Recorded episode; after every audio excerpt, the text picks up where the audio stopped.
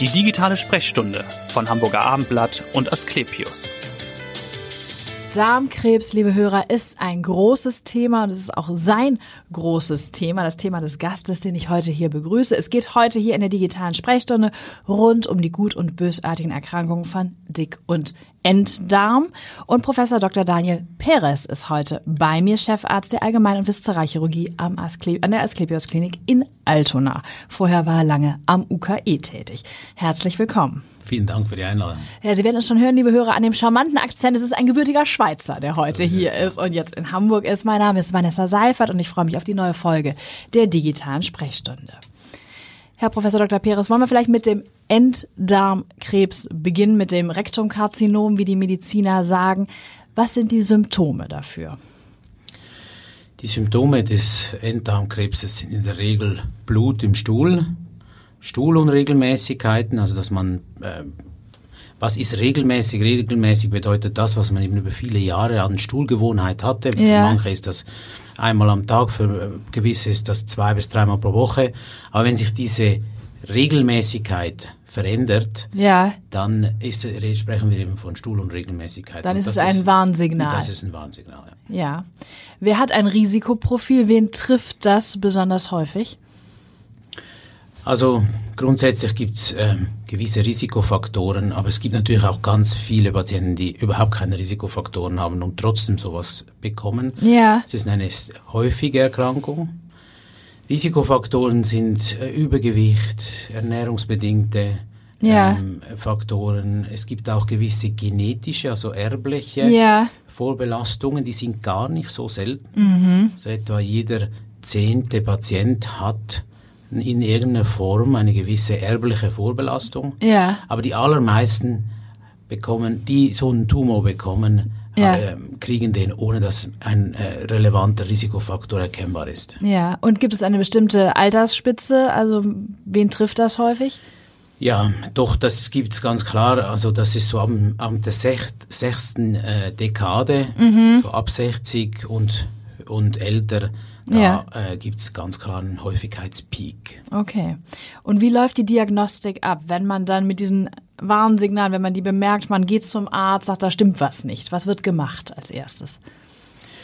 Also der Hausarzt hat natürlich äh, schon ganz klar äh, ein Ohr für solche Warnsignale mhm. und äh, wird den Betroffenen wahrscheinlich oder die Betroffene dann an, an einen Gastroenterologen schicken. Ja. Gastroenterologe wird dann eine Darmspiegelung machen mhm. und in der Regel lässt sich das sehr gut dann äh, diagnostizieren mit der Darmspiegelung und da wird in der Regel eben auch eine Biopsie dann äh, entnommen. Ja. Die Biopsie bestätigt meistens dann die Erkrankung und dann, wenn die dann bestätigt ist, äh, wird noch eine Computertomographie gemacht. Ja um eben aus, um, um zu schauen, ist das eine Erkrankung, die tatsächlich nur auf dem Darm ähm, begrenzt ist oder ist vielleicht schon Gibt es schon Metastasen? Und, ja. und gibt es schon Metastasen, genau. Und dann irgendwann kommt der Patient, der Betroffene oder die Betroffene zu Ihnen, zum Chirurgen. Das heißt, es kommt zu einem Eingriff. Ja, also das äh, ist deutlich komplizierter geworden ähm, ja. in neuester Zeit, als es vielleicht früher war. Mhm. Früher war es so, dass äh, die Diagnose praktisch immer zu einer Oper Operation ja. geführt hat. Heute ist es so, dass ähm, bei Tumoren, die sehr, äh, sagen wir es mal so, die ähm, in einem sehr frühen Stadium diagnostiziert werden, lässt sich äh, nicht selten die Erkrankung endoskopisch entfernen. Mhm. Also da braucht es keine Operation. Ja, ja. Da kann der Gast, ein, ein geübter Gastroenterologe kann mit dem Endoskop den Tumor abtragen und in, manchmal ist das dann auch schon gut. Okay. Und das ist natürlich für den Patienten von sehr großem Vorteil. Natürlich, ja. Weil er das Organ behalten kann. Also der Organerhalt ist immer interessanter geworden und immer, und, und immer mehr möglich geworden. Ja, das ist gut, ja. Und auch bei Patienten, die eben ähm, fortgeschrittenere Befunde haben, da wird eine Vorbehandlung äh, vorgeschaltet. Also, das also eine bedeutet, Chemotherapie vorab. Genau, eine mhm. intensive Chemotherapie und Bestrahlung kombiniert. Mhm. Und gerade die neueren Arbeiten ähm, und Studien haben gezeigt, dass ähm, in einem doch ganz erheblichen Anteil dieser Patienten der Tumor unter dieser Vorbehandlung vollständig verschwindet. Aha, also nicht nur schrumpft, sondern sogar vollständig. Vollständig verschwindet. Ja. Also es gibt jetzt gerade die ganz neuen äh, Daten aus dem Memorial Sloan Kettering Mhm. in New York, die ähm, zeigen, dass ähm, etwa bei der Hälfte der Patienten der Tumor ganz verschwindet. Okay, das ist ja schon mal eine gute Botschaft. Das ist eine sehr gute Botschaft und ganz wichtig danach ist, dass der Patient, der so eine gute, ein gutes Ansprechen hatte, in einer ganz engmaschigen interdisziplinären Nachsorge ist. Weil man weiß eben nie ganz genau, bei Mhm. Kommt es zurück. kommt's wieder. Genau. Und diesen Zeitpunkt darf man nicht verpassen. Ja. Und das ist eine Anstrengung, die eben interdisziplinär, das heißt der Chirurg, der Gastroenterologe, der Radiologe und der Onkologe gemeinsam bewältigen müssen. Wie hoch ist denn dieses Rezidivrisiko? Also das Risiko, dass der Tumor noch einmal zurückkehrt? Also wenn der ganz weg war, das Ja. bedeutet, dass am Darm nur noch eine Narbe zu sehen war in, in der Endoskopie, dann ist das Risiko, dann kommt es bei etwa einem Viertel wieder. Okay. Also bei drei Vierteln kommt es nicht, Mhm. Nicht wieder. Mhm. Und das ist natürlich ein riesiger Fortschritt in der Behandlung des Rektumkarzinoms, Ja, dass ja. man das Organ erhalten kann in einer Richtig. ganz großen Anzahl äh, der Betroffenen. Aber bei den Patienten, bei denen eben die Chemobestrahlung dann nicht ausreicht, da muss natürlich ein Eingriff vorgenommen werden. dann. Genau. Das sieht man in der Regel eben nach äh, Abschluss der Vorbehandlung, sieht man, ist da noch Tumor vorhanden. Ja. Wenn Tumor vorhanden ist, ähm, ist die Operation die, äh, die, die Therapie der Wahl. Ja. Und auch die hat sich in den letzten Jahren sehr dramatisch verändert. Ähm, früher war, früher bedeutet bis vor wenigen Jahren Mhm. war das eine offene, also eine Operation mit einem großen Schnitt, Ja. mit einem doch erheblichen Trauma für den Patienten ähm, während und nach der Operation.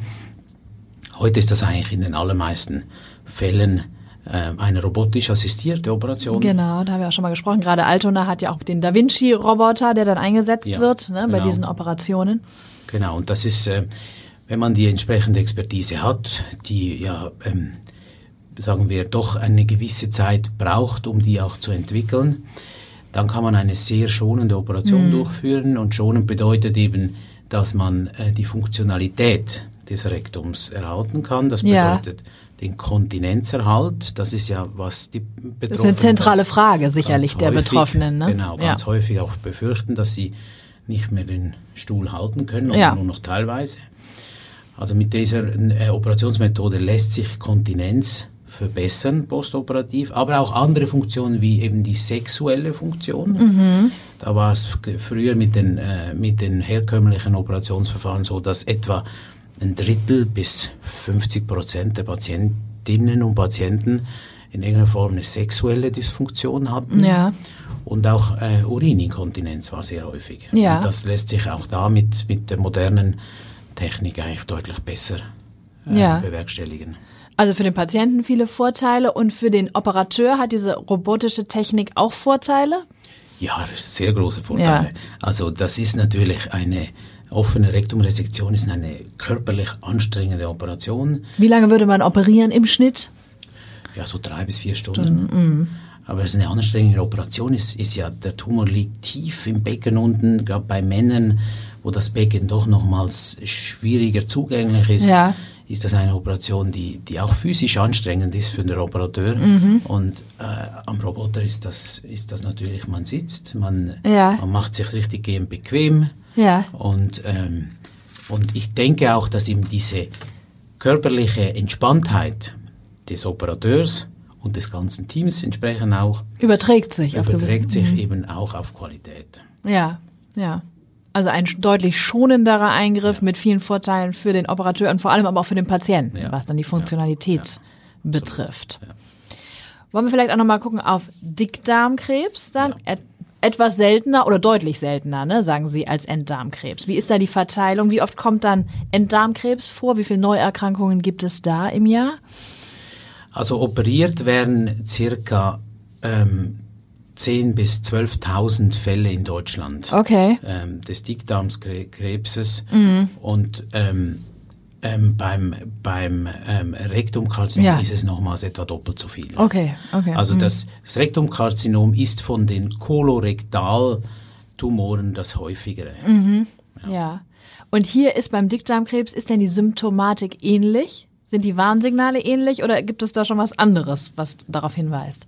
Die Warnsignale sind häufig auch Blut im Stuhl, Ja.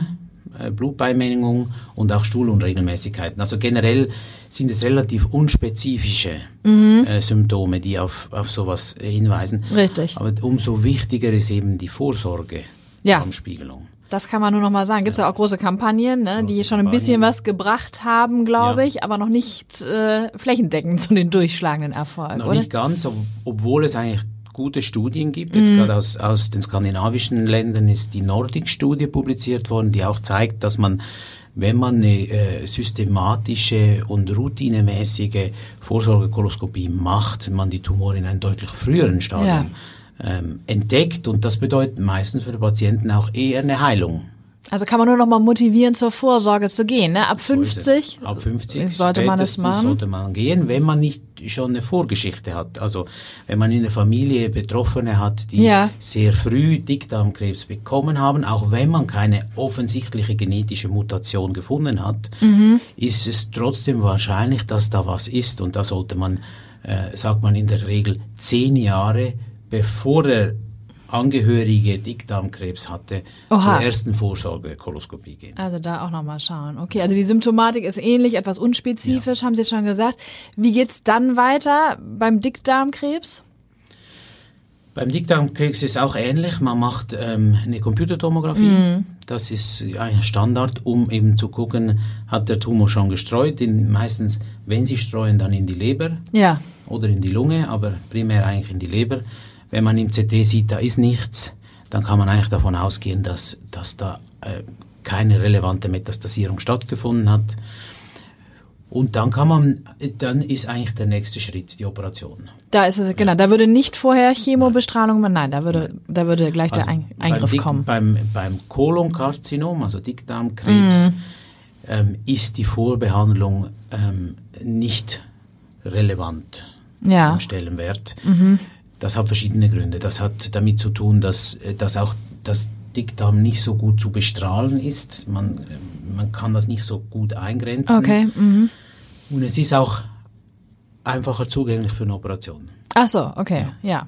Also dann Operation und Entfernung. Wenn es denn schon Metastasen gibt, wie ist denn da die Prognose eigentlich, wenn man sieht, ist, der Krebs hat schon gestreut?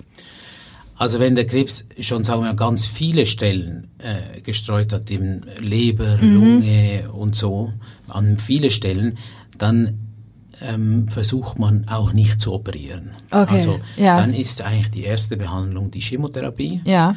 außer es kommt zu einem Darmverschluss. Mhm. Also ähm, ganz selten ist es so, dass ein Patient sich mit dem Erstsymptom eines Darmverschlusses aufgrund des Tumors zeigt. Ja, Und dann ist es eine Notfalloperation. okay, dann muss man, Da genau. muss man, ja. Das ist eine lebensbedrohliche Situation. Ja, Wenn das nicht so ist, dann ähm, geht, äh, geht der Betroffene in der Regel zuerst in die Chemotherapie. ja, Und diese Chemotherapien sind eigentlich sehr wirksam. Okay.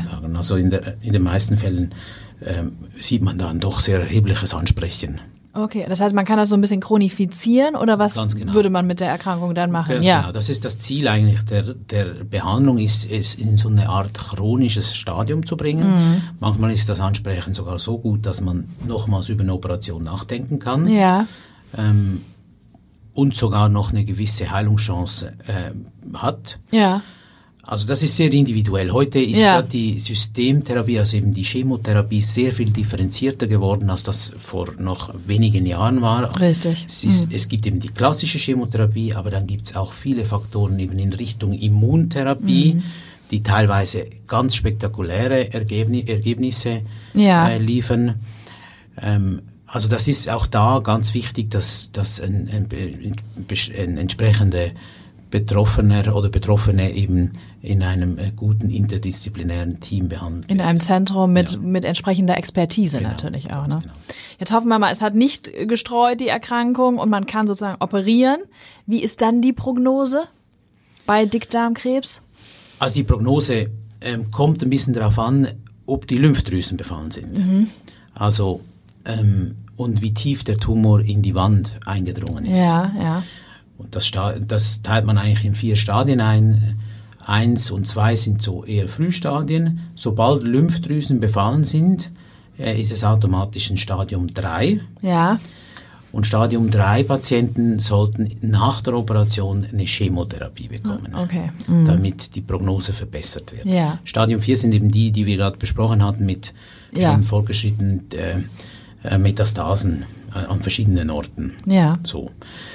Wenn das, wenn das Stadium 1 und 2 ist, ist eigentlich die Heilungschance sehr gut. Ja. Also wir reden da von 80% Heilungschance und mehr. Okay, das ist sehr gut, ja. Wenn es Stadium 3 ist, ähm, kommt es ein bisschen darauf an, was auch für andere molekulare Parameter noch äh, exprimiert sind, weil entsprechend auch die Therapie dann ähm, angepasst wird. Ja. Aber auch da ist es in, in vielen Fällen so, dass man ähm, eine realistische Heilungschance hat. Also man sieht einen enormen Fortschritt, können wir zusammenfassen, auf allen Gebieten im Grunde. Ne? Auf Was, allen Gebieten, genau. Und gerade äh, aktuell ist ähm, insbesondere für die Patienten, die eine gewisse immunologische Expression haben, also die ähm, im Tumor gewisse Immunparameter Ja. ähm, exprimieren, also wo auch in den Tumorzellen so Immunproteine ähm, ja, äh, drin sind, die den Tumor eben ähm, angreifbar machen durch ähm, speziell immunologische Medikamente.